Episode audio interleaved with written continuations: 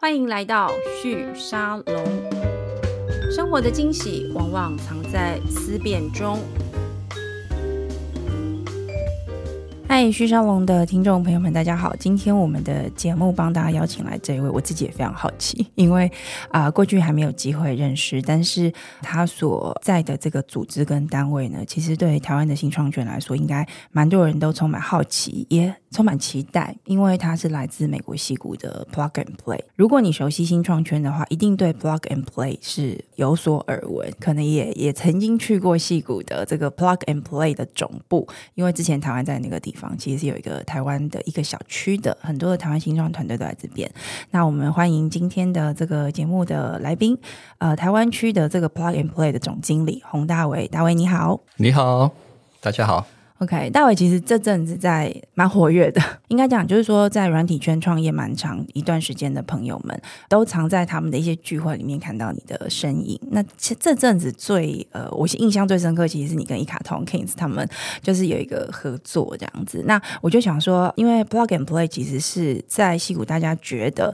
很多的人刚到那个地方，他想要跟这个这个社群有所接触的时候，其实 Plug and Play 是一个相对比较容易入门。跟参与的一个窗口，因为他其实友善很多，而且他也相对比较熟悉怎么样去做这种跨域跟跨市场的这种加速器的这种连接。那他来到台湾设立一个办公室，我我觉得大家都会蛮好奇的，他的。想法是什么，以及他的目标是什么？那这个部分我就想说，请大伟帮我们介绍一下，他是从什么时候开始设立，然后这段期间大概做了哪些事呢？我们从去年开始的时候，嗯，就构想说要在台湾这边的时候开始，嗯，有一个据点。嗯、那我六月份的时候，我接了这个位置。之后，马上的时候就到戏谷那边去听我们的 leadership 那边的时候的想法，有关于台湾这边的一个办公室，嗯、还有台湾这边的一个发展。嗯，我们发现说，在 promoting 这个 open innovation 这一块，嗯、台湾是有一个市场跟一个需求。OK，那我先 step back 的时候来想一下，说这个 open innovation 的时候是什么？嗯、open innovation 的时候啊，是。一个概念，一个 ideology 的时候，相信说这个企业，嗯，呃，必须要从外部那边的时候去寻找这个创新的 idea，OK，而不能够的时候在这个自己内部来寻找这个创新，因为内部的时候在 R&D 部分的时候，算是一些比较 silo 的这个呃有局限，对，所以我们发现说台湾的时候在这一块，这个呃进入的一个比较 mature。的一个状况，嗯哼，能够来 adapt to 这个 open innovation 的这种概念，所以我们就将去年在六月份、七月份这个时候，我们决定的时候要在台湾这里的时候来布局，嗯，然后来这个 promote 我们的 ideology，说这个 open innovation 适合在台湾的。其实这个事情我觉得也蛮有趣，因为其实台湾政府过去这十年吧。花了蛮多的精神跟经费在推动台湾的所谓的创新创业这样的一个趋势跟发展。那当然有一个很重要的目标，是希望能够在台湾发展出一个我们说的这个这个生态系的这样的一个形式。所谓生态系，其实它就是前人跟整个所谓的这个创新创业过程里面的前中后段，你要有些 idea，而且你要有一些人才的培育，而且这些人才对于从这个。去找工作的这个路径跳出来，或者说接受雇佣，或在一个很大型的公司里面，呃，所谓的内部创业，到他要跳出来去成立自己的公司，这个其实在选择上面是有一些冒险在的，有些冒险成分在，所以才会需要 venture capital。对，那我觉得台湾过去这几年，大家都会有一种感觉，是在台湾募资。并不容易，像呃，AppleWorks 应该算是最早期，在一零年左右，零九年、一零年的时候，就在台湾以这个美国的矽谷的这样子的一种加速器的形式，在台湾设立了一个新形态的，特别是以软体为主的这样一个加速器跟一个投资的机构。但即使它推动这么多年了，我觉得整个趋势是有，大家的理解是有，但是你说要到成熟的程度，其实还是相对比较。困难一点点。那我觉得这里面有一个蛮大的原因，是因为很多人会觉得台湾的钱是老钱。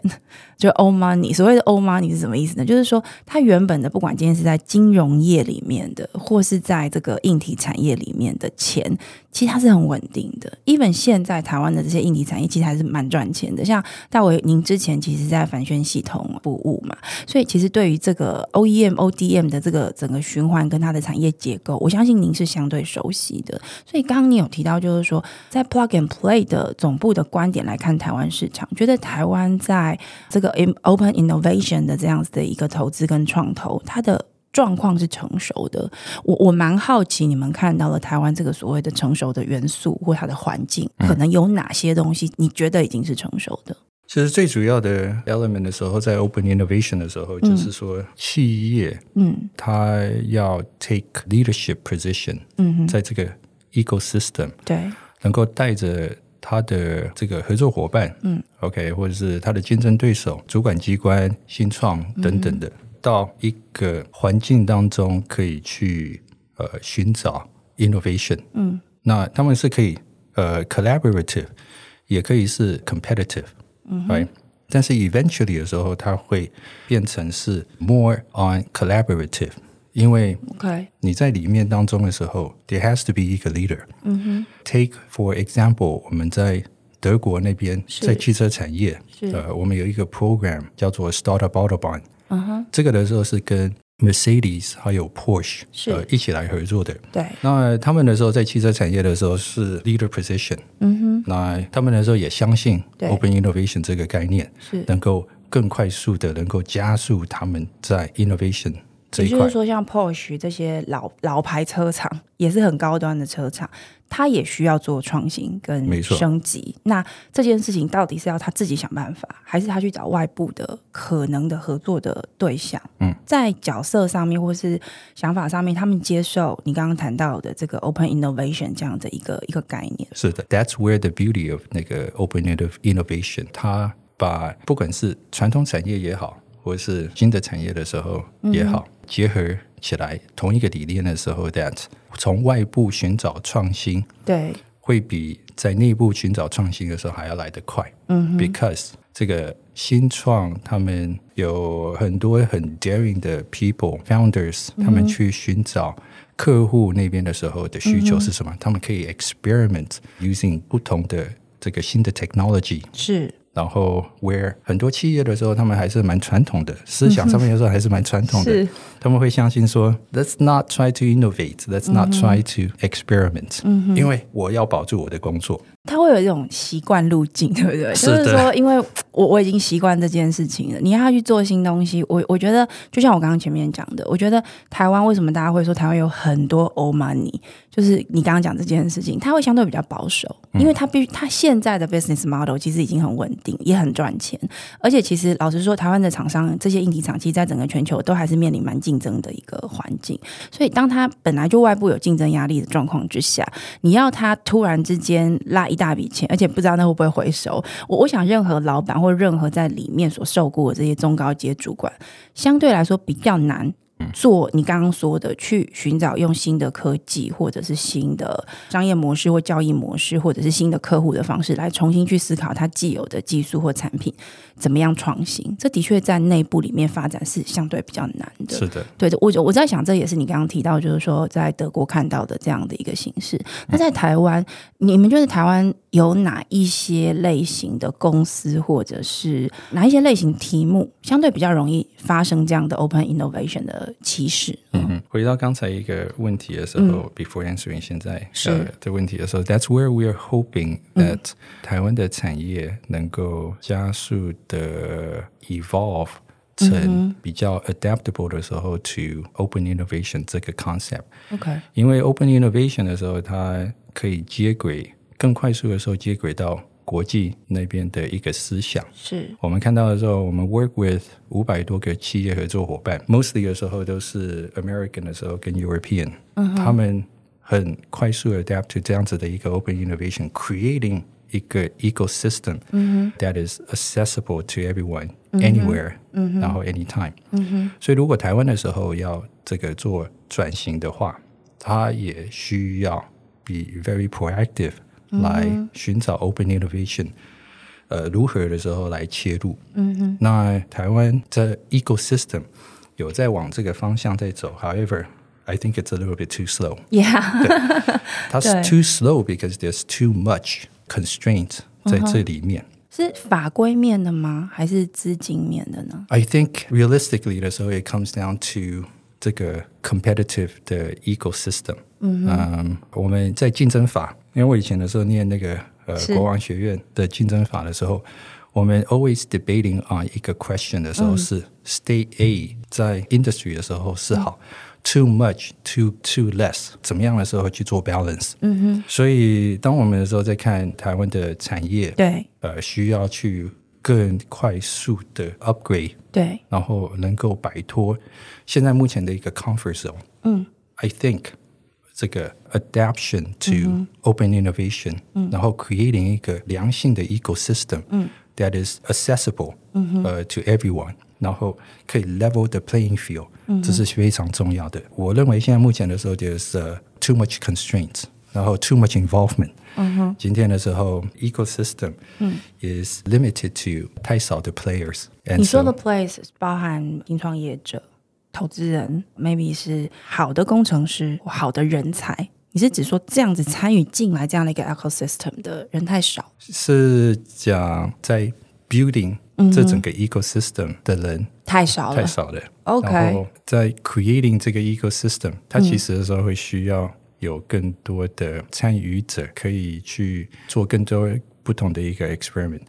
There are some things that are best practices，其实我们可以去来参考的。呃，There are some existing ecosystem，我们的时候知道是可 work 的，我们的时候可以试着的时候去 be more involved。所以不用 recreating the wheel。嗯、我时常的时候发现说，我们的 ecosystem 的时候，too many players 在 recreating the wheels。嗯哼，嗯，这个对我们的新创的团队跟台湾的企业在转型创新，I think there's 这个 slowing them down，你可不可以举一些例子？不是自己重新创造，而是呃用既有的一个环境结构或者是条件，有有哪些环节可以用这样的方式去思考？举个例子，像 plug and play 的时候，对，呃，我们在五十多个城市其实都有据点的。嗯哼，那我们在这这五十多个城市的时候，very heavily involved 在当地的一个 ecosystem。那我们的时候也有很多的不同的这个企业合作伙伴，是。落在各种不同的城市，甚至一个企业合作伙伴的时候会呃在好几个城市都有一个 ecosystem 呃的一个参与。嗯哼，我相信台湾可以来 leverage 一下对。呃 existing 这样子的一个 ecosystem，嗯哼，来加速企业跟。这个 ecosystem 的连接，新创的时候跟这些 ecosystem 的连接，而不用重新的时候来 build from zero。是，也就是说，其实因为我在想，plug and play 对台湾的很多的呃投资者或者是新创团队来说，大家看到它的背后的价值，我相信绝对不是单纯在台湾这边有一个新的 office，有一个新的团队。其实关键的确是你刚刚讲到的，因为你们在全球二十四个城市。应该是城市还是国家已经有布点了。嗯，对。那因为我看了一下它的区域，其实就是亚太跟欧美的市场，其实你们都有去接触这样子。也就是说，当现在整个全球化的结构跟这个分工或者是生产的流程，它在做一个大的转换跟变化的时候，而且其实你也看到蛮多的不同的国家的市场，很多新兴市场慢慢的长出来。所以对台湾而言，我觉得我们有一个很大的挑战是，大概有两个面向。第一个面向是，就是中美的。这个关系的变化，导致我们的这个生产基地，或者是说透过这个代工出口 的这样子的一个经营模式，在发展的这个逻辑上面，我们的工厂，就是说海外的工厂或代工的位置的这个变化，其实是存在的。那这个事情，其实很多的台商的硬体厂已经做很多年了，是第一层。第二层就是说，整个市场其实也在寻求新的技术。而且是要进行的 这样子的一个技术的应用，例如像美国，其实当然这也是 under 在中美关系的这个变迁之下，美国它推这个晶片法案，它当然是某个程度要把所谓的制造带回美国，但我自己觉得更精确的去解读它，应该就是说它要把制造这件事情抓在美国的相关的这个联盟的市场的这个结构上面，台湾当然是被涵盖在这里面的，所以我我自己在看 Plug and Play 到台湾设立据点这件。件事情，我觉得这里面也许也隐藏着某一个你们的一个 ambition，就是说你们希望能够在这样的一个变迁过程里面，提早跟台湾这里的制造能量有一个更早的这个 connection，一个呃一个连接跟认识的建立。那随着美国这个大的联盟区，他自己在寻找一个新的这样的一个制造的生态系的结构之下，你们提早在台湾找到 connection 之外，也找到新创的机会跟可能。因为很多人都在问这个所谓的硬体新创的趋势什么时候会长出来？那只要谈到硬体趋势，大家就会想到，至少在台湾的我们都会想到，那我们有没有机会？我我们有没有一个角色？但最难的就是你如何去说服，或者是让这些欧盟你相信。他们可以用这样的方式来参与新的这个市场。那因为您之前也在台湾的硬体厂有服务过嘛，我我也蛮好奇的。你觉得容易说服这些欧玛尼吗？就是说，他们真的愿意相信这种 open innovation 的这样的一个趋势跟模式，对于他们未来的成长是有机会的吗？你你目前得到他们的反馈大概会是什么？嗯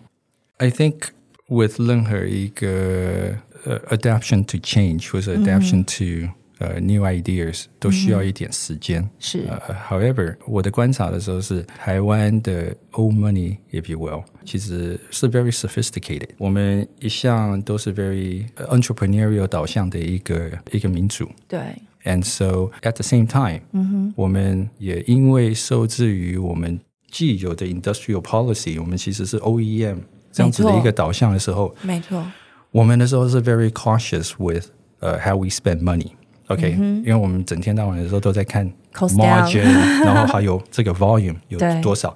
higher volume 在 lower 的 margin 底下的时候、嗯、是可以 compensate for 这个 lack of 这种 margin。欧美的想法的时候不太一样，对，因为他们是 very service oriented 导向的，他们 realize 说 service 的 value。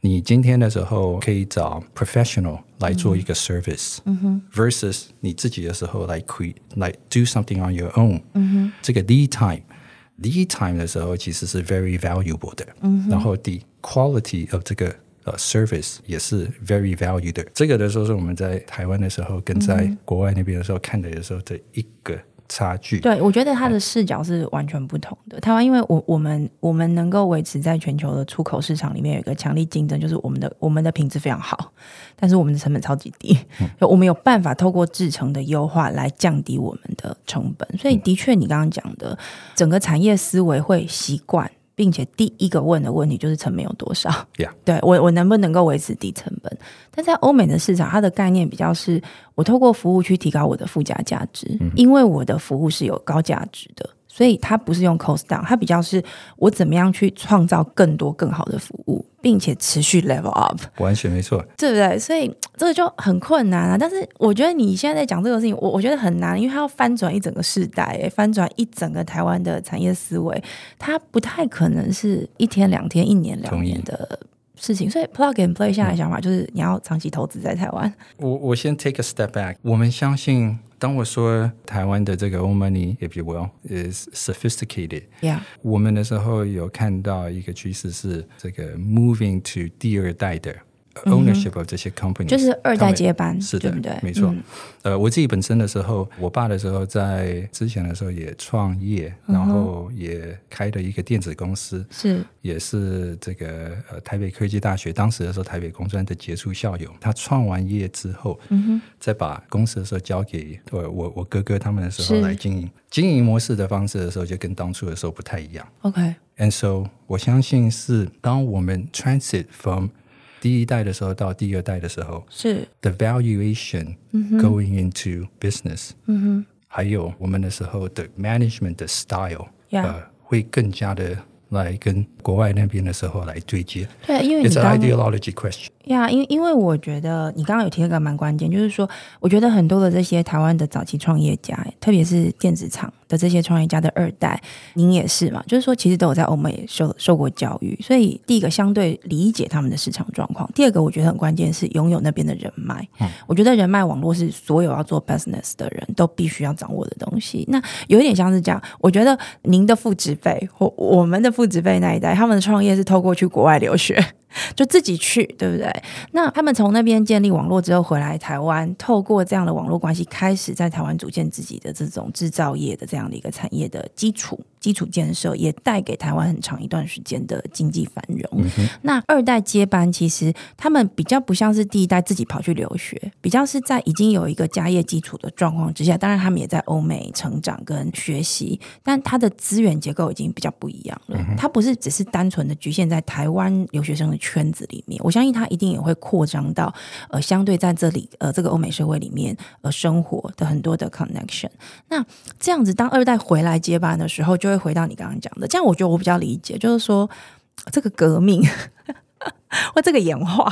真真的有机会能够能够发生嘛？嗯、那我我们节目其实呃前一阵子也有邀请这个二代大学。的这个呃贝拉他们来我们的节目，也是在聊二代接班的一个议题。那里面谈很多的，其实就是这些二代接班的，他们在接班过程当中，怎么样去训练自己的 leadership，嗯，而且很关键，他们其实要找到自己家族产业的下一个命脉。所以会不会您这边所参与的，以及由您来接任这个位置，担任这个角色，某个程度其实是因为您过去的经历、跟您的出身，以及您的一些产业的关联。比较容易跟这些年轻的二代或者是三代有更多的接触，而他们相对来说是比较不那么 old money 的。嗯，他掌握 old money，可是他的决策模式可能是一个比较新的一个一个方式，对吗？I hope so. Yeah. Um, OK. 呃，我我举一个例子的时候是前阵子的时候，嗯、呃，Lion 的董事长到我们总公司那边去，呃，来参观。嗯哼。当时的时候，they've、uh, decided that 他们看到这个 open innovation，whether that might be part of change management 也好的时候，呃、uh,，or maybe more something more strategic。于是的时候，他们这个几个月过后，就成立了一个 Lion Plus 这样子的一个 innovation center，在在他们的台湾的这个团队里面，没错，对，OK。所以，我们事实上的时候，我们是有看到。 呃，我们的 ideology 是在 transforming 台湾的这个 ecosystem，especially 是 for 第二代的接班的人，they see a value，they don't know how to do it，so 他们现在目前正在 experiment。我也希望是说能够协助他们，能够把我们十几年的这个国外的 best practice，协助这么多的一些大型的企业，能够快速的替这些。 企业来加速，嗯、让他们的时候来做 transformation，嗯、whether that might be change management 也好，或是 something more strategic，这个都是往一个 innovation、open innovation 的这个方向的时候来走。我我觉得这蛮有趣，因为你刚好提到，就是说 plug and play 在全球各个不同的地方，你们的组织，呃，就是说这些分办公室、分分单位，其实。都是用高度参与当地市场的一个方式在运作的，也就是说，我可以这样诠释吗？Plug and Play 台湾区的这个团队在台湾的策略跟做法，其实就是跟透过二代接班的这样的一个网络关系，因为他们也在寻求创新，用这个方式来比较深度的跟台湾的这些资本的可能性存续，而且他们不只是资本。他们同时自己也在经营，所以他们自己也可以成为这个外部创新或者是内外连接创新的一个主导者。你你觉得这个事情，如果它会是一个真的走得通的方法，那它跟软体新创圈会有什么样子的合作或者是重效产生吗？因为我们还是过去这段时间，我觉得软体还是归软体，硬体还是归硬体，传统制造业还是在传统制造业自己的圈子里面运作，它跟软体圈的距离其实是比较远一点。点点的，可是 Plug and Play 至少在戏谷，它是以软体为主的。你你觉得这边会产生任何的连接或重效吗？我看到的，and I hope so that、uh, 它会 converge。呃，也就是说，我们上一代的时候跟我们这一代的时候，在看待产品跟产品的价值、嗯、跟经营公司的方向策略，应该是要不太同。我们上一代的时候。谈的都是大 volume。然后，大量生产 margin 的时候可以稍微牺牲，嗯、但是我们到了第二代，maybe 的时候，甚至到第三代的时候，想到的东西，所看到的东西的时候，已经是我要高 margin，我有更多的新的这个 technology 能够来 support 我降低这些成本。嗯哼，and so with 那样子的一个新的 technology，这个 introduce 进来我们的。企业的 operation，、嗯、以及有更 sophisticated、更 high end 的一些产品，能够 build up 更多的 margin、嗯。OK，as、okay, consumers 的 buying behavior、嗯、这个 increase，同一个时间的时候，嗯、我们的 purchasing power 的时候，对，比以前的时候还要来得多，因为 the wealth of 整个世界的时候都在 increase during、嗯、我们这个 QE 的 period。嗯哼，所以我们所看到的时候是一个 change，yeah，change of How to do business, how to sell products, 呃、uh, and how to innovate。我们相信说，从这一点的的这种角度，我们应该可以看到一个比较快速成长的。 一种呃、uh, ecosystem，接下来就会想要接着问，所以 Plug and Play 现在在台湾，你们会做哪些 project？你如何去促成这样子的一个 practice 的在台湾的，就是说被大家理解 adopt？我们 focus 在几个产业别，当然，嗯、我们现目前的时候，整个 Plug and Play 我们有差不多二十二、二十三个不同的 verticals，是 ranging from smart city sustainability。Energy，嗯哼，一直到 FinTech、InsurTech、Crypto、Digital Assets，这个 Travel 跟 Hospitality，基本上都包了。没错，我们确实的时候是一个 One Stop Shop。Yeah. 我时常的时候跟我的朋友讲，我过去的时候在 IBM，呃，这个我第一份工作的时候在那边。That、uh, Plug and Play 的时候就像 IBM 一样，是一个 One Stop Shop for 这个整个 Corporate Innovation，呃，新创，OK，还有 Investment Opportunities。是。 所以呃，有我们在台湾，我们看到的是几个产业别，其实是 very 这个 interesting，可以来做这个 transformation。嗯哼，一当然的时候，就是我们 existing 的这个 supply chain，OEM、ODM 的这个 supply chain 的时候，他们要 upgrade，进入所谓的 sustainability 的时候，跟呃 ESG 相关的这个议题。嗯哼，there should be adequate 的 innovation 在这一块。嗯哼，以及 enough of 一个 government 跟 global 的意识形态的时候，来促进对有这个 movement into building 一个 much more greener 的一个 society。他们非做不可啊！是的，对对对没错，他基本上没有什么选择。嗯嗯。另外一块的时候是我们的这个汽车产业。汽车产业的时候，我们的 supply chain 是蛮 robust 的，但是我们有遇到的一个问题是，如何在这个 existing 的一个供应链的时候连接到国外？That's always 一个 Big question，因为汽车产业的时候，从 OEM 的时候到 Tier One 等等的，那么是经营很长期的一个关系。对，And that's where 这个 ecosystem 的 value exists。我们在德国那边的这个 Startup Autobahn，跟 Mercedes 跟 Porsche 那个 ecosystem 的时候，总共有三十多个 suppliers 在这个 ecosystem taking leadership，在这个 ecosystem 的时候，就是这两家。嗯哼，And all of 这些 participating 的。 Partners 也好，Suppliers，他们都相信说，在这个产业里面的时候，我要 grow，我要 innovate，我要跟大家同步，嗯、其实是很重要的。That's why，对这个 ecosystem 经由这个 Mercedes 的时候跟 Porsche 的这个 leadership 的时候，他们可以 grow faster，嗯呃、uh,，and more cohesive。台湾这一块的时候，我相信我们的时候也是往这个方向的时候在走。 不过，台湾的汽车产业，我们其实还是以零组件为主。我们不像德国，它自己本身有像 Porsche 或者是宾士这样子的一个一个牌子，或领导的一个公司在前面领导它整个后面这个供应链的群组或者是一个 community 往前走。但如你们看好汽车产业，是指说看到台湾汽车产业的零组件的供应链，我们有非常多的参与者在这里面吗？嗯，是的。OK，所以他下一步会，也许是因为你刚刚有提到一个关键，我也觉得是的确很多的我们所谓的台湾的隐形冠军们，他们其实有一个很强的力量，是他们知就海外的客户也会来找他们，他们也知道海外客户在哪里，可是他就是非常单向的在这样的一个小小的零件结构里面参与。那你的意思是说？接下来也许有机会让他们跟整个全球的这个其实透过 Plug and Play 的你们的网络关系，能够跟全球的更多的这些大的这个汽车的领导性的品牌有更多的接触，或甚至更广纳进这样的一个 ecosystem 里面吗？我们是 ecosystem 的 facilitator 跟 builder。我们当然会 encourage 我们的 partners、嗯、来 be more active 的时候，在我们这个 ecosystem，嗯，right，so active participation 在这个 ecosystem 其实是还蛮重要的。Okay. 所以如果台湾在汽车产业也好，或是其他的产业的时候也好的时候，要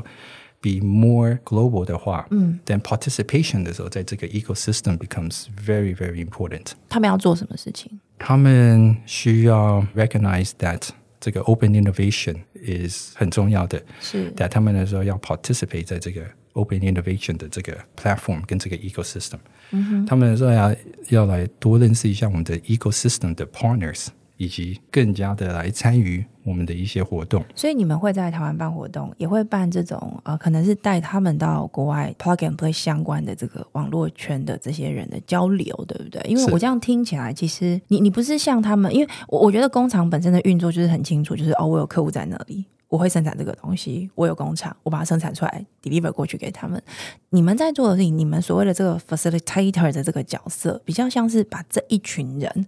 让他们能够有机会认识交流，然后坐下来有更多的讨论未来合作的可能性的这个工作，是的，对不对？嗯。然后，那在这个过程里面，你觉得会需要找更多的新创加入吗？在台湾寻找新创，而不只是把台湾当做一个，就是说，哦，我们有很多的产业要 level up。所以我们去让它跟国外的更多的新的这个可能性或市场有连接，在台湾找新创有可能吗？Absolutely. OK. 我们每一年的时候在德国那边所举办的这个 Startup Autobahn 的这个 Expo，时常。这个 Mercedes、Porsche 他们的 CEO 的时候都会来致辞。是。One time，这个 Mercedes 的 CEO 有谈到说，对这些新创是。来参加的，因为我们每一年的时候，我们都会在那边 select 大概将近两百个新创，OK，来跟我们的企业合作伙伴的时候来做个这个 networking。嗯哼，他就对他们的时候说，如果他们有一个 open mind 跟一个呃 innovative 的一个 idea，嗯哼。但他们那时候就有机会来跟当场的这些企业来一起创新，嗯哼，呃、uh,，and that is what the expo is all about。所以台湾的新创，嗯，很有机会，我们也很希望能够多带一些台湾的新创，嗯哼，到我们的这个 Startup Autobahn 也好，是，或是我们的戏谷的这个 June 跟 December 的 Summit，嗯哼，我们的 Tokyo 的 Summit，我们新加坡的 Summit，是，Detroit 那边的 Auto Show。以此类推，嗯，我们一年的时候会举办将近有一百场呃不同的这种活动，嗯哼。因为这些活动当中的时候，我们邀请就是我们在全球的五百多家的企业合作伙伴是一起来参与。如果台湾的新创能够 be more active 在这里的话，但我相信我们就有更多的一个机会的时候能够来 network，嗯。但是同一个时间，我们的企业也要来 support 它。OK，呃，supporting 这些台湾的新创，嗯呃，to be more connected with 我们的 ecosystem。嗯哼，这个段应该是在讲说，一个是有钱的人需要创新的公司们，一群人是投进来想要做创新的事业的这个创业家们。而且它的 connection，我听起来其实有好几个面向，一个是台湾本地的这两个社群，要让他们连接在一起。那这个事情其实我觉得过去台湾政府或者是说本来在台湾的很多 accelerator 已经都在做类似的事情了。但第二件事情，我觉得更关键的是说，台湾本身市场非常小，我我们不太可能在台湾的市场有限的市场结构里面去做所有这些实验跟去推动这个创新的可能，因为所有的创业都是一个 business，business、嗯、都需要有营收。就是投资人也要的是出场的机会嘛，所以是不是意思是说，Pog and Play 的团队在台湾，您您这边所带领的团队会把这两群人都找到？同时呢，鼓励这些有这个钱的，或者说需要创新的这些企业的主、企业主，比如二代、三代们去投资，或者是跟这些新创公司、台湾的本地的新创公司有更多的连接。同时，他们也各自必须要跟透过，也可以透过你们跟国外的市场的新创或者是公司或投资者。有更多的连接，在这个过程里面，嗯、等于是其实你们必须要非常活跃的找到他们，然后他们也要当然相对也要愿意活跃的去参与。但提到 active 这件事情，我觉得有一个蛮关键的，就是大家都在想现在是不是一个好的创业时机？因为二二年跟二三年很明显的，我们看到美国因为景气关系还有股市。的一些变迁。我们自己去查了一些资料，其实蛮明显的，就是 A、B 轮，就是说比较大轮的这个融资的这个量是稍微下降的。种子轮有没有那么明显的下降？好像倒还好。可是的确，我觉得有些嗯，目前的趋势看起来，其实投资人是稍微有一点观望的，因为他们还不确定他未来的出场机会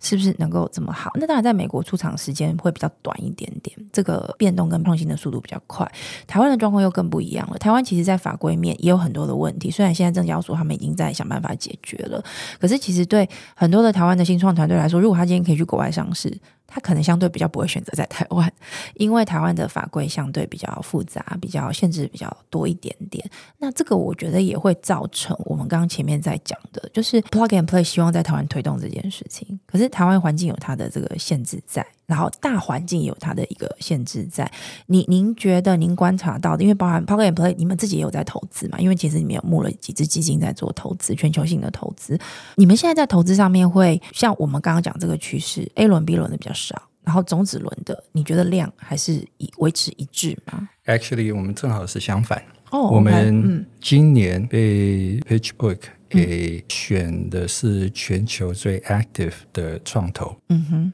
不只是在美国或是欧洲，是是全球。嗯哼，所以我们年初投资的最多的新创是。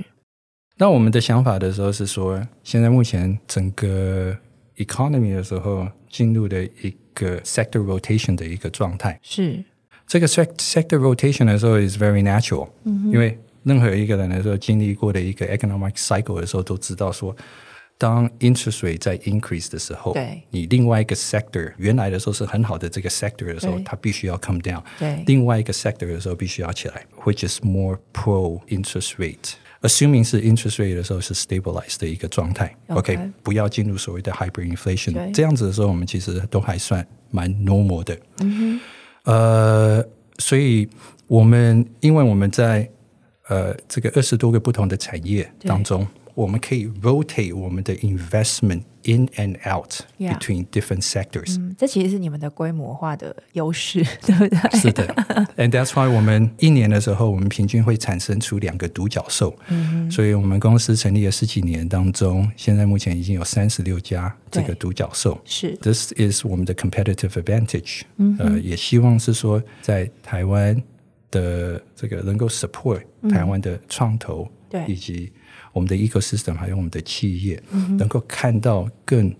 大的一个 view。我们提供的时候就是一个 line of sight to different 这个 verticals 或是 industry for investment opportunities 也好，同一个时间也协助我们的新创能够到不同的这个 verticals 是或者是不同的城市来去做发展。嗯哼，That's why 我们这个一个 one stop shop is in fact 一个 one stop shop 是，是所以在任何一个 sector。 呃，或是 economic 的 cycle，、嗯、我们其实都可以把这个 capital、把它给转移到不同的一些城市、地方、嗯、currency，呃，以此类推。话说回来，就是说台湾的新创，呃，要在台湾上市或者在国外上市，对，I think it's always a question of valuation。Yeah，valuation 的时候，stop 或是 hinders、这些 startups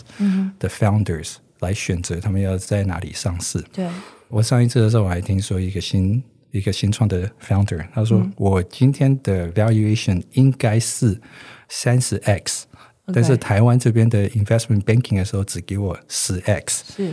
那我当然是要去选择另外一个市场，in which 他们的时候更加的 value 我的产品是跟我的 solution 是。I think 这个会 take a little time。嗯哼，哎，尽管我们在法规上面的时候有在做调整。对。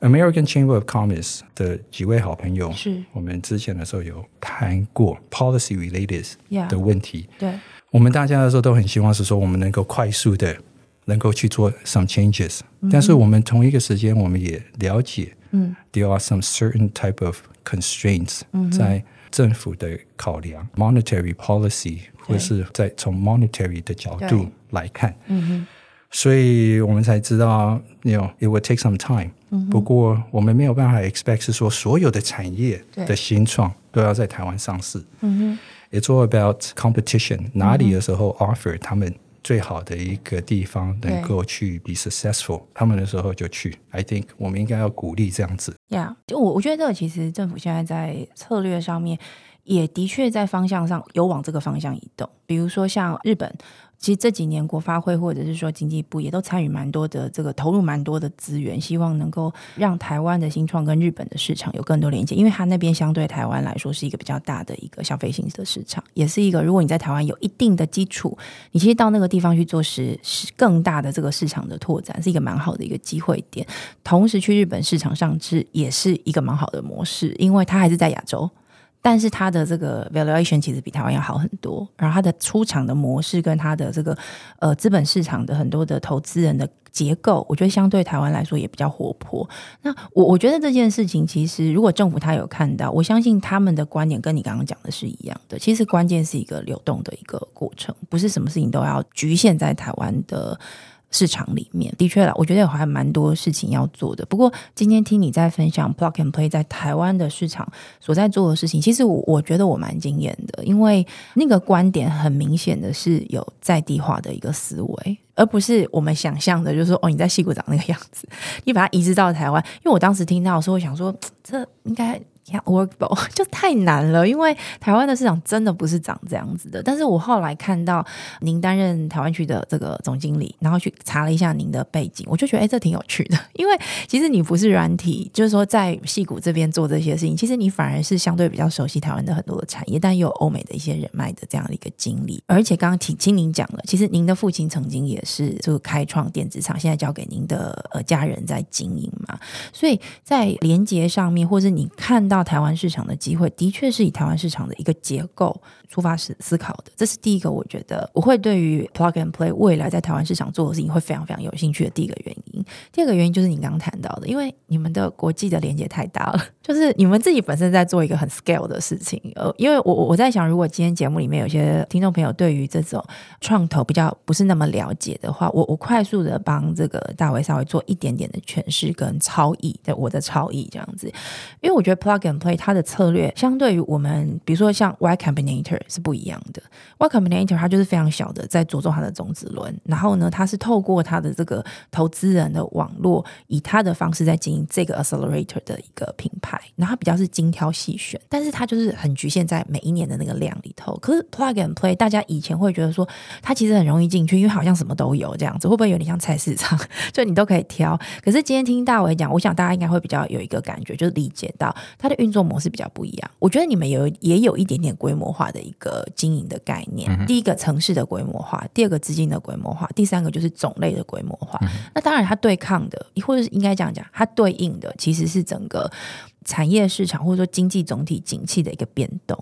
景气大家看是看股市高低。可是，如果今天从产业面来看，你就会发现它不是单一的一个高低，它其实是不同的产业在不同的时候，还有它的淡旺季，它有它的这个经济循环。那从这个观点回头去看 Plug and Play 的投资策略跟你们的布局方式，其实就比较容易理解了，因为你们 always 都在那个平均结构里头，有些当赛你们就退，但是当赛的同时有另外一个这个 vertical，它其实已经在 upside 了，那你们也掌握在这个其中。我我想今天透过大伟的介绍，我希望能够对我们的呃，听众朋友，特别是不管是新创圈的这个新创的创业者，又或者是我知道我们节目有些二代在听的，我们透过今天跟大伟的这个聊天，可以更了解 Plug and Play 在台湾。他能够提供的机会跟资源是什么？那我最后请教一下大卫，如果今天因为听到节目或是知道你们在做什么的，不管今天在创业者，或者是这个投资人，又或者是这个二代接班的这些或中高阶主管，他们有一个很重要的任务要协助公司创新的，他们在什么样的机缘，或透过什么样的方式可以跟你们接触，来思考看看他们有没有可能透过跟你们的合作找到新的路径？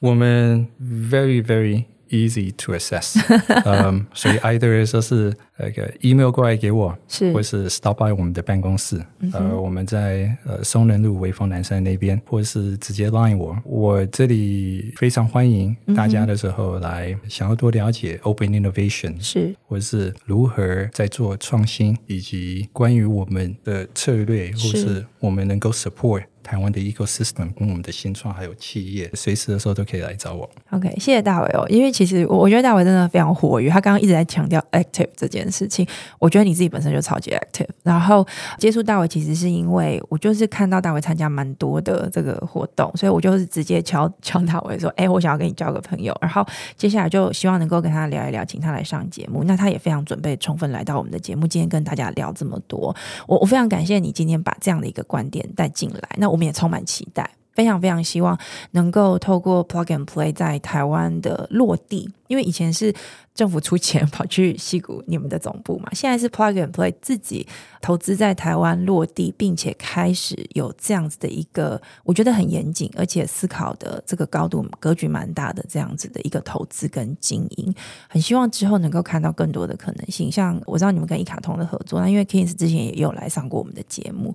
他其实也有提到，一卡通其实也在寻找一些新的创新。那我看到你们两边的这个合作，我觉得这个重效跟这样的一个企图心的目标是非常非常明显的。那希望之后有机会可以邀请你再到我们的节目里面来跟我们分享，也许在经营了一年以后，那还有哪些新的可能？你们看到哪些新的机会，或甚至带一些有趣的新创公司或者是投资者来到我们的节目，跟我们分享他们的观点，他们怎么样？involve 进来这样的一个 open innovation 的这样的一个概念，并且落地执行。我们事实上在八月份的时候，跟桃园市长签了 MOU，致力的要和地方政府跟桃园市等等一起的时候来合作，是。来构想怎么样的时候来创造好的一个创新，嗯，呃，新创的一个。ecosystem，所以也很希望是说下一次的时候参再来您这边的节目，是。呃，我们可以再提供更多这一方面的一些这个进展的时候跟一些努力。谢谢大伟，也谢谢大家。今天的收听哦，那来自戏谷的创投在台湾开始落地发展，是一个值得让我们期待的讯息。那如果你喜欢我们的内容，可以在 Apple Podcast 上面给我们五星评价，还有在各大平台按下追踪，也欢迎在 Instagram 上面搜寻 Sunrise Medium Podcast，追踪更多关于我们节目更新的消息。谢谢大伟，我们下一集再见喽，拜拜。谢谢。